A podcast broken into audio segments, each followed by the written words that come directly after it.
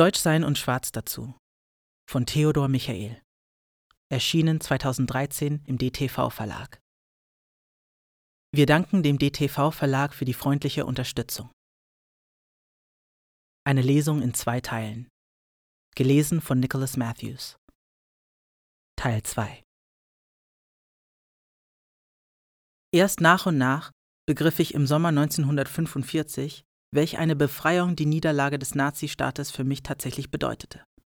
Aber dieses Gefühl war auch widersprüchlich. Ich war natürlich von Genugtuung erfüllt, doch auch von der Trauer über die Zerstörung und Zersplitterung Deutschlands, das ja unverändert meine Heimat war. Ich war mit den alten preußischen Werten groß geworden. Sollte das plötzlich nicht mehr gelten? In den Jahren der Bedrückung und Verfolgung hatte ich von einzelnen Menschen, auch Fremden, so oft eine menschliche Behandlung erlebt, dass das Negative und Unmenschliche dahinter zurücktrat. Meine Umwelt begann mich nun auch anders zu betrachten. Von meinem Aussehen her konnte ich nicht zu den Verlierern gehören. Also rechnete man mich den Siegern zu. Eigentlich ein schönes Gefühl nach all den Jahren. Doch ich konnte es nicht unbefangen genießen. Schließlich hatte ich nichts Besonderes geleistet, keinen aktiven Widerstand. Ich hatte keinen Tag im KZ verbracht. Ich hatte mich eigentlich nur geduckt und verkrochen und versucht, den ärgsten Schlägen auszuweichen. Meine Methode, Probleme aus dem Weg zu gehen, hatte mir beim Überleben geholfen. Aber ein Held war ich nicht. Eines Tages hörte ich, dass die Amerikaner in der Nähe von Chemnitz seien, und ich machte mich auf den Weg, zu Fuß und auf den Trittbrettern der Bahn, die teilweise wieder funktionierte. Tatsächlich stieß ich auf eine weiße amerikanische Einheit. Ich half in der Küche, wurde verpflegt und bekam sogar ein paar neue Schuhe. Ein paar Tage später rückte die Einheit nach Westen ab, aber mitnehmen konnten sie mich nicht. Das verstoße gegen die Abmachungen von Yalta. Jeder sollte dort bleiben, wo er hingehörte. Aber wo gehörte ich hin? Ich müsse mich an dem Ort melden, an dem ich zuletzt gewohnt hatte. Das hätte für mich aber gehießen, zurück nach Berlin. Das wollte ich auf keinen Fall. Also suchte ich weiter nach einem Weg in den Westen. Zu Fuß, mit der Bahn, wie es kam. Etwa nach einer Woche erreichte ich Eisenach, das die Russen kurz vorher von den Amerikanern übernommen hatten. Ich meldete mich in einem Büro der Kommandantur.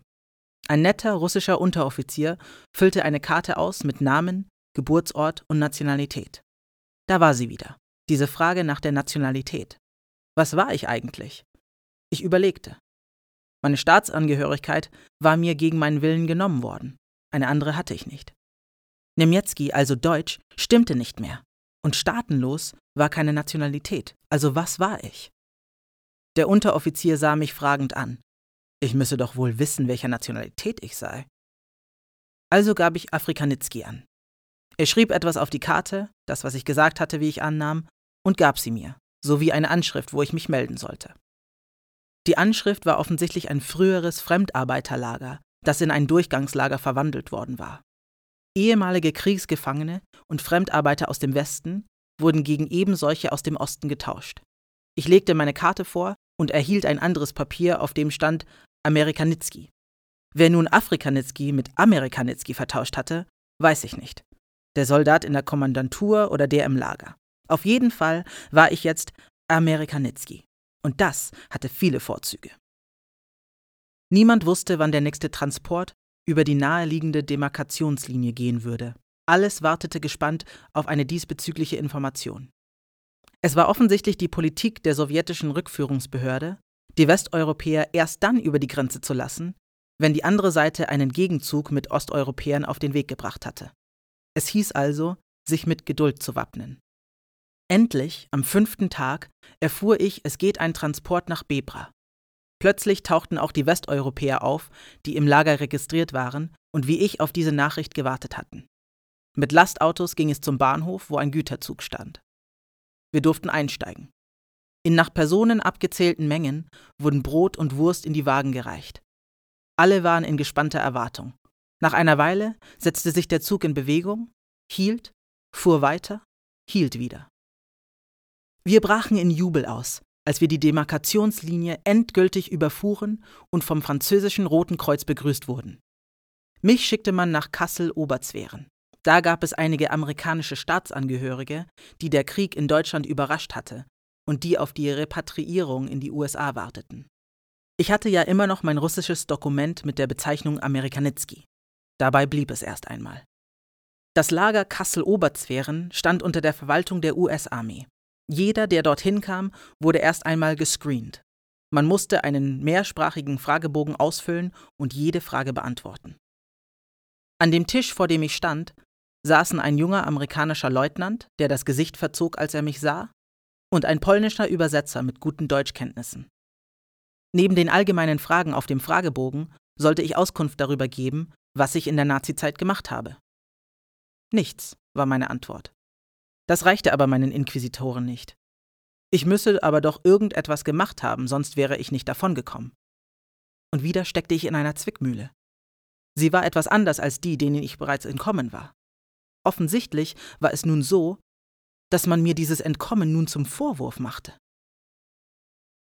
Man gab mir meine Papiere zurück und sagte mir, ich solle meine Sachen packen und sofort aus dem Lager verschwinden.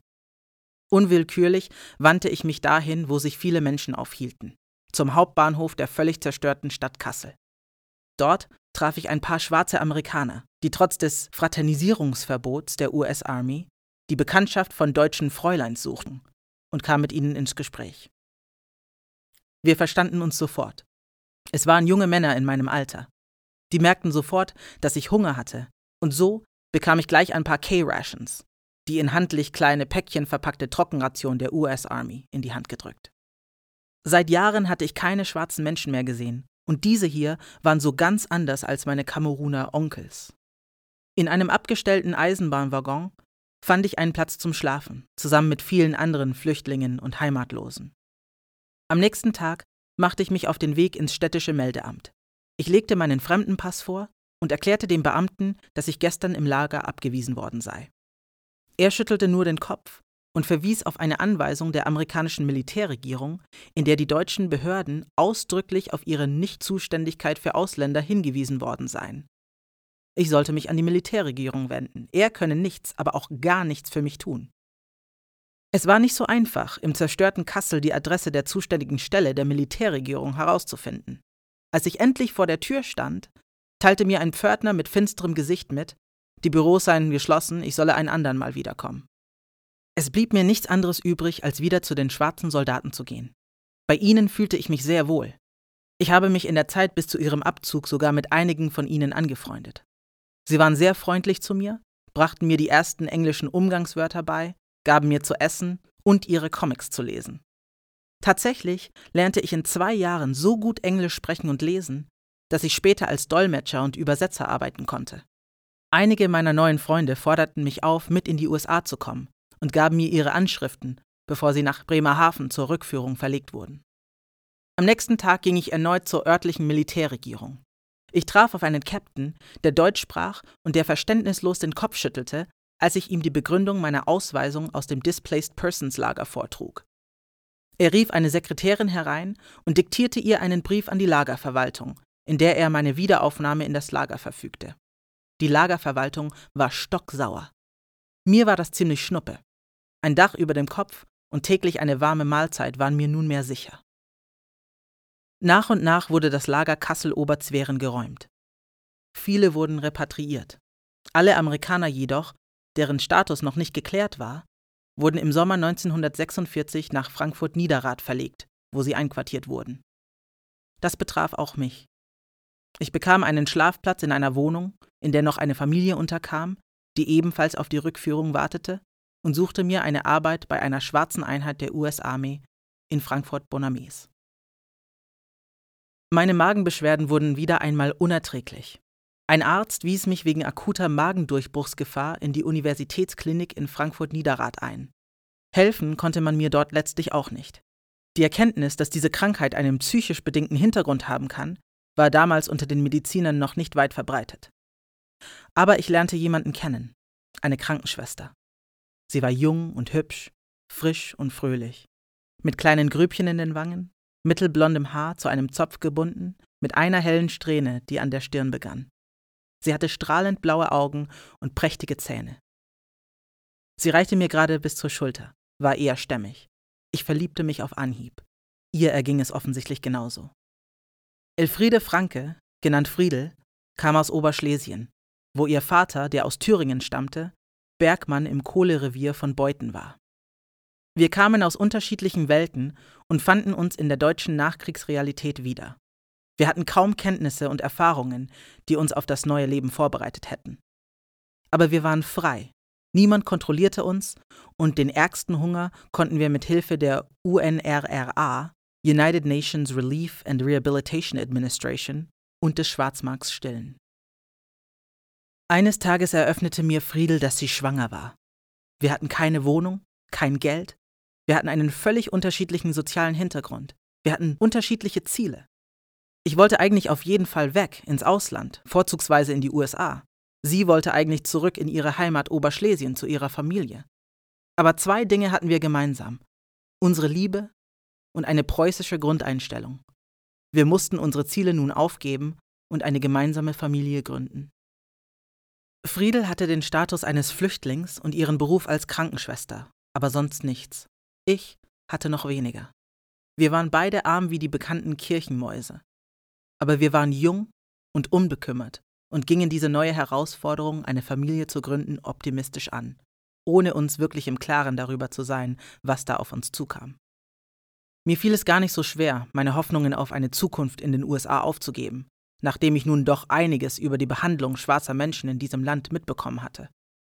Und ich konnte mir schon gar nicht vorstellen, dass wir als schwarz-weißes, als sogenanntes gemischtrassiges Ehepaar den Problemen, die uns in den USA der 40er Jahre des vergangenen Jahrhunderts erwartet hätten, gewachsen gewesen wären. Am 17. Juni 1947 heirateten wir standesamtlich in Bad Arolsen, wo ich einen Schnellkurs der UNRRA in Automechanik absolvierte. Die zweite Hälfte der 40er und die darauf folgenden ersten 50er Jahre waren für mich wichtige Lehr- und Lesejahre. Ich lernte mit Kränkungen und Diskriminierungen umzugehen und mich nach meinen Erfahrungen aus der Zeit der Verfolgung den jeweiligen Bedingungen anzupassen, ohne dabei angepasst zu werden. Nach wie vor las ich alles, was gedruckt war, ohne es besonders zu bewerten. Diese Maßstäbe entwickelte ich erst später. Ich las, wann und wo immer ich konnte. Ich hatte immer irgendwelche Bücher in der Tasche, vor allem waren es die meiner Generation unbekannten Franzosen und Amerikaner wie Sartre, Camus, Guide, Moriot, Wilder, Williams, Faulkner, O'Neill sowie die Afroamerikaner Wright, Hughes und Booker T. Washington. Mein Wissensdurst war kaum zu stillen. Ich habe jeweils Stunden in der Bibliothek des Amerika-Hauses in Gießen zugebracht. Dort fand ich unter anderem ein Buch des schwedischen Politikwissenschaftlers Gunnar Myrdal, An American Dilemma, mit dem Untertitel The Negro Problem and Modern Democracy. Ich brachte es in Gießen nicht zu Ende, sondern erst später. Aber schon damals half das Buch mir, die Situation der afroamerikanischen Bevölkerung in den USA zu begreifen und bestärkte mich in meiner Entscheidung, doch nicht in dieses Land auszuwandern. Ich hatte bisher nicht versucht, wieder Anschluss an meine Zeit beim Zirkus und beim Film zu finden. Das Showbusiness kam von sich aus auf mich zu. Es ging um eine Rolle in Sartres Stück die ehrbare Dirne. Heinrich Bitsch, Dramaturg und später Kulturreferent der Stadt Gießen, leitete das Schauspielstudio des Amerika-Hauses und brachte moderne Stücke französischer und amerikanischer Autoren auf die Bühne. Er sprach mich eines Tages in der Kantine des Zivilpersonals der US-Streitkräfte in Gießen an, ob ich die Rolle des N-Worts in diesem Stück übernehmen würde. Ich nahm das Angebot an. Die Proben fanden abends statt und kollidierten nicht mit meiner Erwerbstätigkeit. Die Inszenierung wurde ein großer Erfolg und erhielt gute Kritiken. Jahre später spielte ich in der Fernsehfassung dieses Stückes im Hessischen Rundfunk in der Regie von Konrad Wagner zusammen mit Madi Rahl, Harry Mayen und Ernst Schröder. Diese Inszenierung erhielt 1957 einen Fernsehpreis. Im Jahr 1951 waren die Zeiten nicht rosig für unsere heranwachsende Familie. Die Amerikaner reduzierten ihr ziviles Personal drastisch ich verlor meinen Arbeitsplatz in Gießen und damit auch das feste monatliche Einkommen. Nun war ich völlig auf die Einnahmen als freier Schauspieler angewiesen. Ich hätte damals gerne auf die brotlose Kunst verzichtet, wenn ich eine Chance gehabt hätte, wieder einen festen Arbeitsplatz zu bekommen. Aber das gelang mir nicht. Ich hatte ja im wahrsten Sinne des Wortes nichts gelernt, konnte keine Qualifikationen vorweisen. Das hatten ja die Nazis verhindert, und es war nicht wieder aufzuholen. Das beginnende Wirtschaftswunder zeigte schon seine ersten Lichtstreifen am Horizont. Dennoch fragte jeder potenzielle Arbeitgeber zuerst nach Papieren und Zeugnisse, und die hatte ich nicht. Die Arbeitsämter bevorzugten deutsche Arbeitssuchende. Ein nicht deutsch aussehender, staatenloser, nichtskönnender Abkömmling eines ehemaligen Kolonialangehörigen war da nicht gefragt. Mich deprimierte dies alles sehr. Meine Hoffnungslosigkeit wuchs.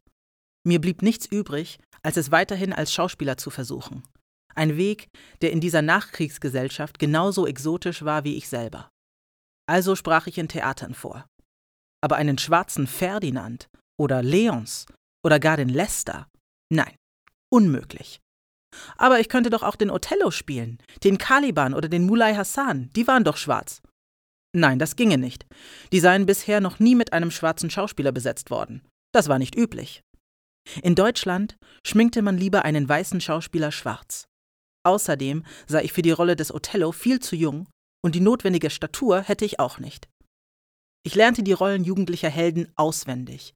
Aber überall, wo ich damit vorsprach, fragte man mich, ob ich singen oder tanzen könne. Nein, das konnte ich nicht. Mehr als meine klare, helle Stimme, die aber offensichtlich nicht zu meiner äußeren Erscheinung passte, hatte ich nicht. Fritz Raymond hatte ab dem Ende der 40er Jahre das kleine Theater im Zoo in Frankfurt zu einer renommierten Bühne gemacht. Ich sprach bei ihm vor.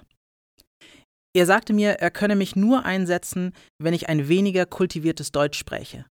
Er war der Meinung, ich sei dem deutschen Publikum im konservativen Frankfurt nicht vermittelbar.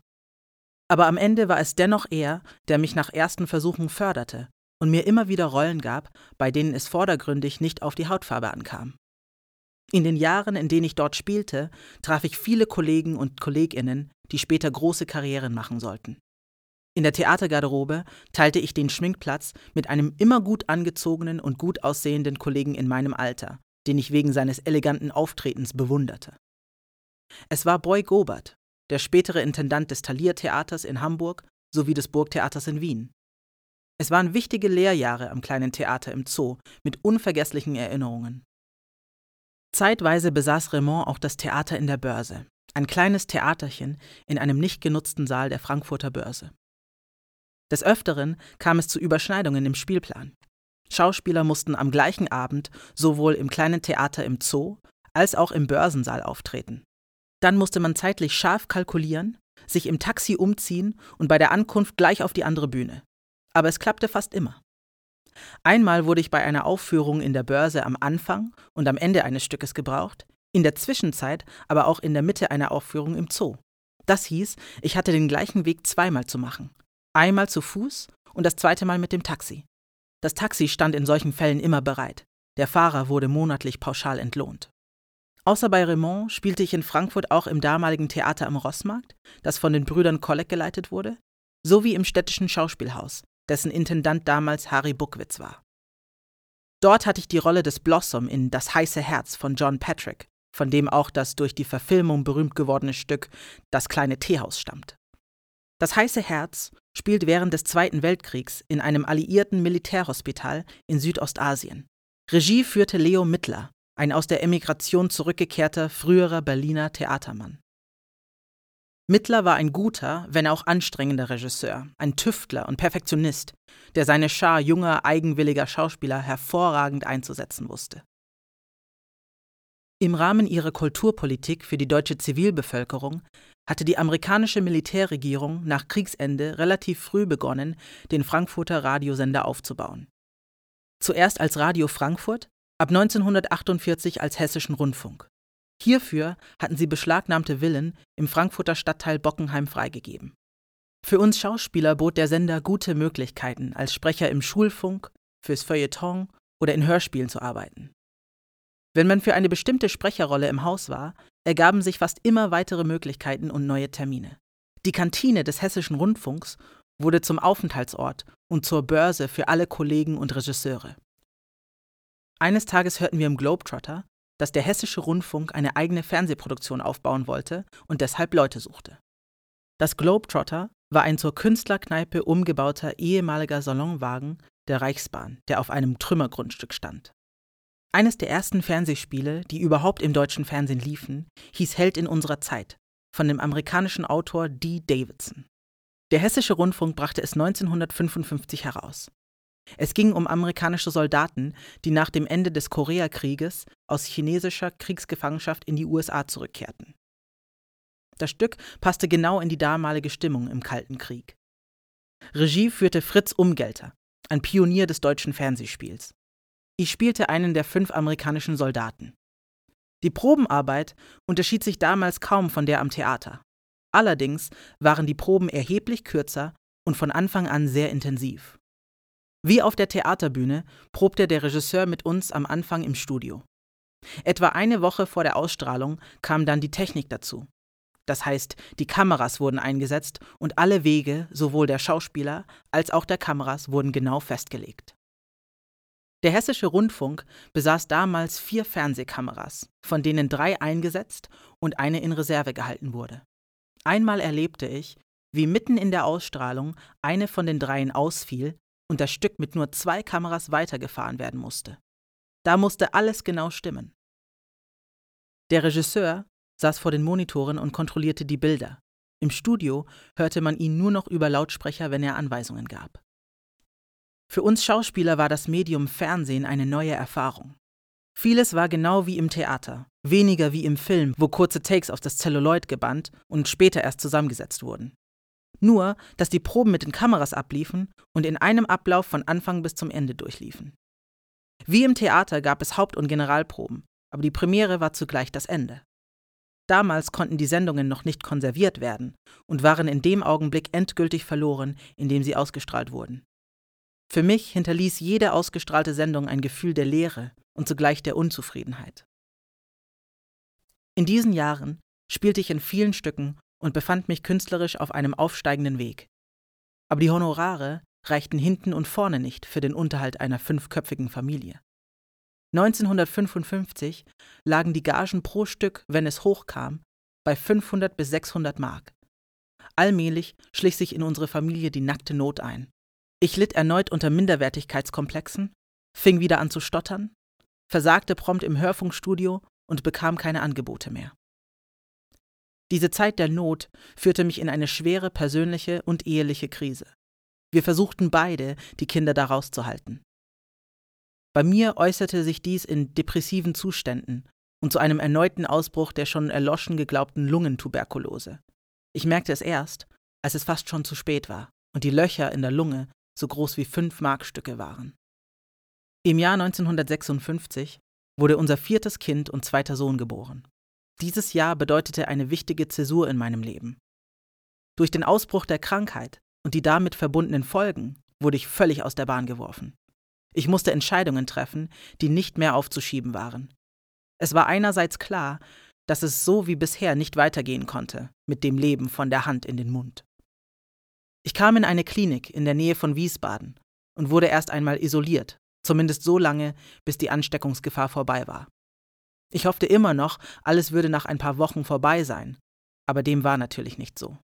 Es wurden neun lange Monate daraus und im folgenden Jahr noch einmal vier. Im Frühjahr 1958 wurde ich endgültig aus dem Sanatorium entlassen und kam zurück in meine Familie, in der die nackte Not herrschte, auch wenn Friedel ihr Bestes tat, um das nach außen zu verbergen. Sie sah, dass ich die traditionelle Vaterrolle des Ernährers nicht erfüllen konnte. Und so standen Mutter und die Kinder auf der einen und ich auf der anderen Seite des gleichen Problems. Es war klar, dass es mit den unregelmäßigen Engagements nicht weitergehen konnte. Ich bemühte mich, irgendwo an einem Theater oder einer Rundfunkanstalt eine Daueranstellung zu bekommen, aber vergeblich. Nach wie vor kamen Angebote von Hörfunk und Synchronisation, die aber selten länger als einen Tag dauerten. Ich konnte die Umstände, in die ich die Familie gebracht hatte, nicht ändern. Überall stieß ich an Grenzen, vor allem bei der Jobsuche. Es dominierte die tief verwurzelte Einstellung keine Experimente. Dies galt für alle Lebensbereiche, und besonders für den Umgang mit Schwarzen. Man weiß ja nie. Nicht weiße Deutsche wurden als Fremde gesehen, eine Haltung, die sich bis in die Gegenwart als sehr hartnäckig erwiesen hat. Das Theater machte da keine Ausnahme. Sehr oft haben mir Kollegen zu verstehen gegeben, dass ich fehl am Platz sei, wenn ein Regisseur den Mut hatte, auf der Bühne eine weiße Rolle mit mir zu besetzen. Im Film gab es für mich überhaupt keine Rollen. Es wurden vorwiegend idyllische Heimatfilme mit schönen weißen Menschen gedreht. Brauchte man wirklich mal einen Schwarzen für eine Rolle, dann wurde eben schwarze Schminke verwendet. Ich war 1953 der Genossenschaft Deutscher Bühnenangehöriger, GdBA, beigetreten, die damals mit der Gewerkschaft Kunst im Mitgliedsverband des Deutschen Gewerkschaftsbund DGB war. Sie gab eine Monatszeitschrift, die Bühnengenossenschaft, heraus. Dort las ich im Frühjahr 1958 eine Anzeige, die für die Aufnahme eines Studiums mit Unterstützung der Stiftung Mitbestimmung an der Akademie für Gemeinwirtschaft in Hamburg warb. Es sollten sich junge Menschen bis zum Alter von 35 Jahren bewerben, die Mitglied in einer dem DGB angeschlossenen Gewerkschaft waren. Ein Abiturzeugnis wurde ausdrücklich nicht verlangt, aber eine abgeschlossene Berufsausbildung. Ein Abiturzeugnis hatte ich nicht, aber auch keinen Nachweis über eine abgeschlossene Berufsausbildung. Dennoch sah ich in dieser Anzeige die Chance, endlich einen Schulabschluss nachzuholen, beziehungsweise die Möglichkeit zur Aufnahme eines Berufes. Also bewarb ich mich, wurde zur Aufnahmeprüfung zugelassen, bestand diese mit etwa der Hälfte der ursprünglichen Bewerber, erhielt ein Stipendium und nahm im Oktober 1958 das Studium an der Akademie für Gemeinwirtschaft in Hamburg auf. Die Dauer des Studiums war auf zwei Jahre beschränkt und es fand seinen Abschluss in einer staatlichen Prüfung als Volkswirt bzw. Betriebswirt. Neben den beruflichen Möglichkeiten der Wirtschaftswunderzeit konnte man bei entsprechender Qualifikation an einer ordentlichen Hochschule weiter studieren. Im Oktober 1960 schloss ich mein Studium mit einem Staatsexamen ab das in etwa einem Diplom entsprach und später auch offiziell als solches anerkannt wurde. Das Thema meiner Abschlussarbeit hatte ich mir selber aussuchen dürfen. Es lautete die Problematik der Infrastruktur in unterentwickelten Ländern und erforderte sehr viel Literaturrecherche. In deutscher Sprache gab es damals kaum Literatur und auch relativ wenig in Englisch. Die französische Sprache beherrschte ich zu diesem Zeitpunkt noch nicht gut genug, um ganze Artikel lesen zu können. Im Jahr 1960 begann das Jahrzehnt der afrikanischen Unabhängigkeit. Es war Kamerun, das Heimatland meines Vaters, das am 1. Januar 1960 den Reigen der unabhängigen Staaten Afrikas eröffnete. Im April folgte Togo und im Juni wurden der ehemalige belgische Kongo sowie Ruanda und Burundi unabhängig. Auf der Suche nach meinen Wurzeln hatte ich mich ja schon lange für Afrika interessiert und entsprechende Literatur gelesen. Ich verfolgte diese Entwicklung mit größtem Interesse. Deshalb hatte ich mich auch für das Thema meiner Abschlussarbeit entschieden. Wie vorher gesagt, gab es damals wenig greifbare Informationen und kaum Literatur auf dem aktuellen Stand, schon gar nicht auf Deutsch. Es gab noch nicht einmal den Begriff Entwicklungsland. Deshalb auch die heute diskriminierend wirkende Bezeichnung unterentwickelt im Titel meiner Arbeit. Für mich stand fest, dass ich nach Beendigung des Studiums im Bereich Afrika tätig sein würde. Wie genau, wusste ich noch nicht recht, hatte aber eine journalistische Tätigkeit im Sinn. Noch allerdings wusste ich zu wenig über das neue, aus der Kolonialzeit aufbrechende Afrika und seine Menschen. Darüber wollte ich unbedingt mehr wissen. Ich beantragte bei der Stiftung Mitbestimmung ein Stipendium für ein Ergänzungsstudium, ein Studienjahr an der Universität von Paris. Es wurde mir bewilligt. Im November 1960 nahm ich als Auditor Libre, als Gasthörer gewissermaßen, das Studium am Institut d'Haute Études du Développement économique et social auf. Mein Jahr in Paris war voller neuer Eindrücke und Informationen, ein Quell des Wissens und neuer Erkenntnisse. Die gewann ich einerseits durch Lektüre, unter anderem auch der verschiedenen Informationsblätter der afrikanischen Studentenverbände sowie der bereits renommierten Zeitschrift Présence Africain und der gerade gegründeten Jeune Afrique aber ebenso wichtig waren lange Gespräche mit Hommes du Couleur, nicht weißen Menschen. Sie zählten mich zu den ihren und ich fühlte mich ihnen zugehörig. Endlich hatte ich wieder festen Boden unter den Füßen. Seit dem Tod meines Vaters hatte ich praktisch nur unter Weißen gelebt. Ich hatte nirgendwo dazugehört. In Paris hatte sich das geändert. Mein Jahr in Paris ging zu Ende. Das Stipendium der Stiftung Mitbestimmung war ausgelaufen und die Bundesversicherungsanstalt hatte die Arbeitsunfähigkeitsrente eingestellt. Ich müsse von meinem Gesundheitszustand her inzwischen in der Lage sein, leichte Arbeiten zu verrichten. Natürlich hatten sie recht. Wenn ein Mensch ein schwieriges Studium zum erfolgreichen Abschluss bringen kann, muss er auch in der Lage sein, für sich und seine Familie aufkommen zu können. Während ich mir die Türen zu mehr Wissen und zur Welt geöffnet hatte, um neue Erkenntnisse zu gewinnen, waren Friedel und die Kinder in den engen Wohnverhältnissen in der Kleinstadt Butzbach zurückgeblieben. Anfang der 60er Jahre gab es nur wenige Afrikanisten in der Bundesrepublik. Sie kamen aus dem ethnologischen, künstlerischen und sprachwissenschaftlichen Bereich und fühlten sich nur ihrer eigenen Wissenschaft verpflichtet. Vom aktuellen politischen und ökonomischen Geschehen hielten die meisten sich fern. Die Journalistik im Allgemeinen war anfänglich nicht auf die Dekolonisation und deren Folgen vorbereitet. Entsprechend war die Berichterstattung. Als Obervolta, heute Burkina Faso, 1960 unabhängig wurde, schrieb ein namhafter deutscher Journalist, es handle sich um eine deutsche Kolonie, die die ehemaligen Reichsfarben schwarz-weiß-rot für ihre Fahne gewählt habe. Aber das Land war nie eine deutsche Kolonie, sondern eine französische. Und die Farben gehen auf die drei Quellflüsse des Volta-Stromes, die in diesem Land liegen, zurück. Es gab unzählige solcher Vorgänge. Die Afrika-Berichterstattung war damals eine einzige Katastrophe. Das änderte sich erst ab den 70er Jahren und nachdem die großen Zeitungen sich eigene Afrika-Korrespondenten leisteten. Nach dem Ende meines Studiums fand ich bei einem Unternehmen für Wirtschaftszeitschriften in Köln eine feste Anstellung mit einem monatlichen Gehalt. Mitte der 60er Jahre lernte ich Bertram Otto kennen, den Verleger des Bonner Bertho Verlags, der hauptsächlich christlich orientierte Bücher herausbrachte, aber nun sein Herz für das neue Afrika entdeckt hatte.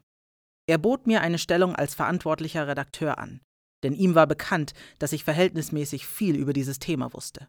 Ich überlegte nicht lange und nahm diese großartige Aufgabe an. Die finanziellen Mittel für das Afrika-Bulletin waren sehr beschränkt. Der Verlag hatte für die Redaktion drei Räume in Köln angemietet. Bertram Otto musste kostengünstig vorgehen. Das betraf auch die Suche nach geeigneten und bezahlbaren Mitarbeitern. Am Anfang waren wir nur zu zweit, und schrieben Artikel unter unterschiedlichen Pseudonymen, um zu verschleiern, dass die ganze Redaktion nur aus zwei Autoren und einer Sekretärin bestand. Aber wir erhielten bald Unterstützung aus der Afrika-Abteilung der Deutschen Welle, die uns ausgezeichnete Artikel zur Veröffentlichung anboten.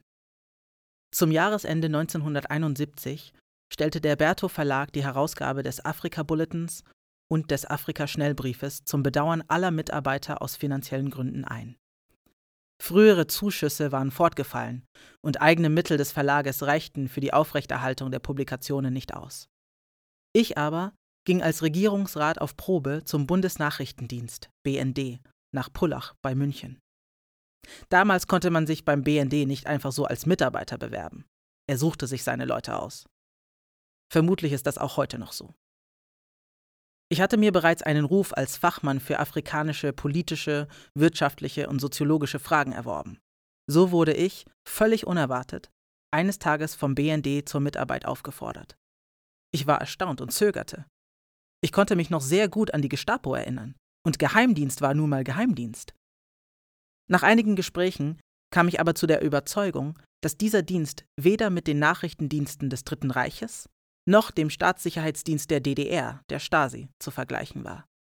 Es geht nicht um politische Auffassungen und Aktivitäten von deutschen Bürgern, sondern um politische Nachrichten aus dem Ausland.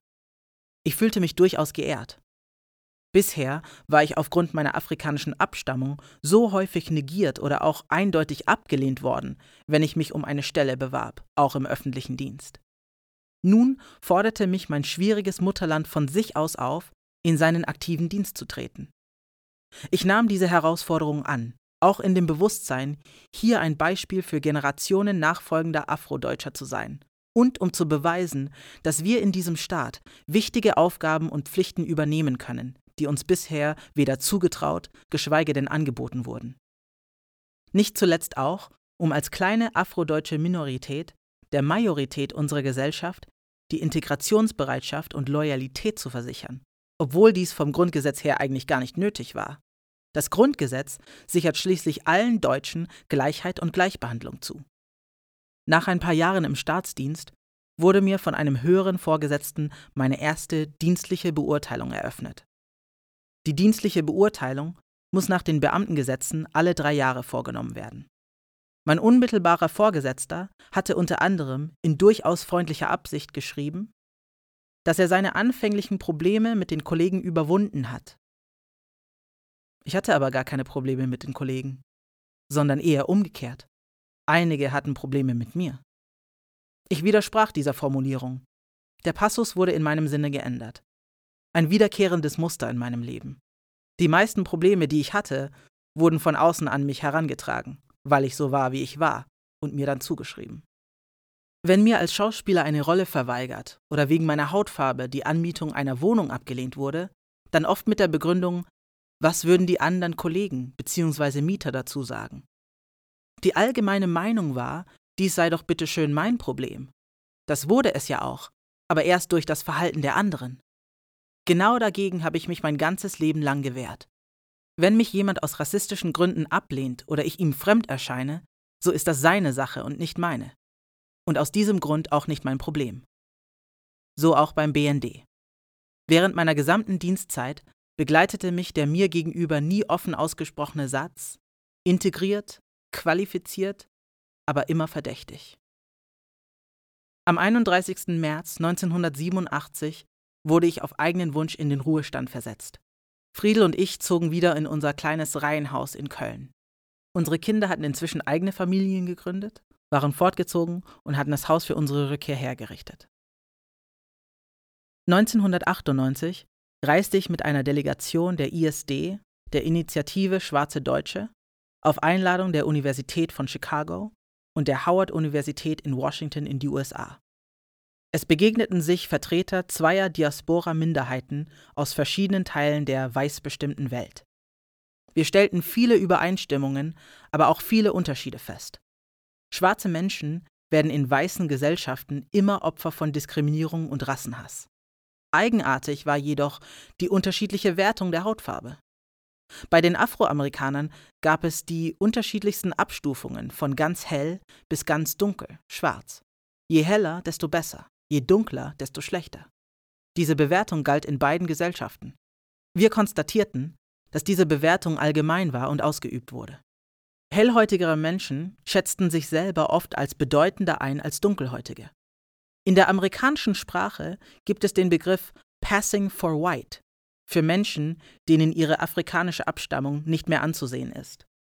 Wenn dies der Fall ist, können sie unter bestimmten Umständen auf Distanz zu ihrer Familie und ihrem Bekanntenkreis gehen. In dem Roman Der menschliche Makel von Philipp Roth wird dieser Konflikt sehr eindrucksvoll beschrieben. In Deutschland wiederum würde eine solche Person von vornherein nicht als Afrodeutsch bezeichnet werden und sich auch nicht selber so sehen. Der größte Unterschied zwischen Afrodeutschen und Afroamerikanern besteht in ihrer Vorgeschichte. In den USA definiert sich die Zugehörigkeit zu African America aus einer über Jahrhunderte gewachsenen und entwickelten Kultur, die sich sozial und auch sprachlich durchaus von der Mehrheitsgesellschaft unterscheidet. In Deutschland gibt es das nicht. Es gab hier immer Menschen afrikanischer Abstammung, aber es waren immer viel zu wenige, als dass sich daraus eine vergleichbare Entwicklung hätte ergeben können. Sie hinterließen in der Mehrheitsgesellschaft kaum Spuren. Das gibt es eigentlich bis heute trotz der Zuwanderung schwarzer Menschen aus Afrika oder Nord- und Südamerika. Ich hatte mir nach meinem Eintritt in den Ruhestand 1987 vorgenommen, wieder als Schauspieler zu arbeiten, falls ich eine Chance dafür bekam. Deshalb versuchte ich, Verbindungen zu Personen aus meinem alten Leben aufzunehmen. Das war aber gar nicht so leicht. In den Rundfunkanstalten saßen nicht mehr die alten Besetzungsmenschen, die jeden Schauspieler und jede Schauspielerin in ihrem Gesichtsfeld kannten und die Besetzungen von Fernsehspielen gemeinsam mit den Regisseuren entwickelten. Das hatten größtenteils die Castingagenturen übernommen. Diese Casting-Einrichtungen konnten alle wenig mit mir anfangen. Ich klapperte alle Rundfunkanstalten ab, in denen ich früher mal gespielt oder in Hörspielen gesprochen hatte. Doch ich fand nur wenige bekannte Gesichter vor, und die waren erstaunt, dass es mich überhaupt noch gab. Ich hatte mich ja schon in meiner Zeit als Journalist sehr rar gemacht. In den Theatern hatten die Intendanten und die Regisseure gewechselt oder es gab sie nicht mehr. Aber siehe da, das Grenzland Theater in Aachen suchte einen schwarzen Schauspieler für eine tragende Rolle und ich kam gerade recht. Der Wiedereinstieg gelang und bald meldeten sich auch wieder andere Theater und boten mir Rollen an, die ich früher nie bekommen hätte. Zugegeben, es gab in der deutschen Theaterszene nach wie vor kaum Rollen für schwarze Schauspieler. Zwei Rollen hätte ich immer sehr gerne gespielt. Den durchtriebenen Mulai Hassan in Schillers Fiesco und Shakespeares Othello. Aber auch dafür wurden lieber weiße Kollegen schwarz geschminkt. Das erste Mal, als ich mich für den Othello bewarb, wurde ich als zu jung befunden, das zweite Mal als zu alt. Schließlich wurde mir kürzlich die Rolle erneut angeboten, aber da musste ich tatsächlich aus Altersgründen ablehnen. Es hat nicht sollen sein. Dennoch war ich sehr glücklich, dass ich wieder in meinem letzten, doch geliebten Beruf als Schauspieler arbeiten konnte, und dies ohne jeden wirtschaftlichen Druck. Ich konnte mir die Rollen aussuchen und ablehnen, was mir nicht gefiel, denn ich war wirtschaftlich abgesichert und auf die Einkünfte nicht mehr angewiesen. Nun reizten mich die großen Altersrollen, und es war das Severinsbruck Theater in Köln, das heutige Metropoltheater, das sie mir anbot. Leiter und Regisseur des Theaters war Burkhard Schmiester. Bei ihm durfte ich Rollen spielen, die mir noch nie jemand vorher angeboten hatte, bei denen die Hautfarbe keine Rolle spielte. Man musste die Rolle einfach nur beherrschen und ausfüllen. In meinen fast 90 Lebensjahren habe ich viele Tätigkeiten und Berufe ausgeübt. Es ist eine lange Liste und am Anfang steht der kleine N-Wort-Junge mit dem Baströckchen aus der Völkerschau. Das Baströckchen wurde mir immer nachgetragen, auch als ich ihnen längst entwachsen war. Können Sie singen? Können Sie tanzen? Nein? Aber ein N-Wort muss doch singen und tanzen können. Oder andersherum. Sie bewegen sich wie wir, sie sprechen wie wir. Naja, so schwarz sind sie ja auch nicht. Die Sache mit der Rasse ist bis heute in den Köpfen verankert. Das lässt sich auch an den kleinen Dingen des Alltags erkennen. Wenn ich über dieses Leben nachdenke, geht es mir wie dem Mann in dem Gedicht Spuren im Sand von Margaret Fishback Powers. Dieser Mann klagt Gott an, er sei von ihm verlassen worden, weil er nur eine Fußspur im Sand sieht, und hat gar nicht gemerkt, dass er in seiner schlimmen Zeit von Gott getragen wurde. Ich weiß heute, dass ich durch das Leben geleitet wurde, und das Wort aus der Bibel, denn er hat seinen Engeln befohlen, dass sie dich behüten auf allen deinen Wegen, Psalm 91,11, für mich seine volle Gültigkeit hat. Ingeborg Hecht, als Mischling ersten Grades ebenfalls verfolgt, hat es in ihrem Buch Als unsichtbare Mauern wuchsen sehr genau beschrieben. Wir waren rechtlos gewesen, haben nichts Gescheites lernen, keine Existenz aufbauen können und nicht heiraten dürfen. Wir haben die Angst mit denen geteilt, die die Verfolgung nicht überlebten. Und wir haben die Scham erleiden müssen, es besser gehabt zu haben als die Freunde und Kameraden. Wir haben das aber nicht unversehrt überstanden.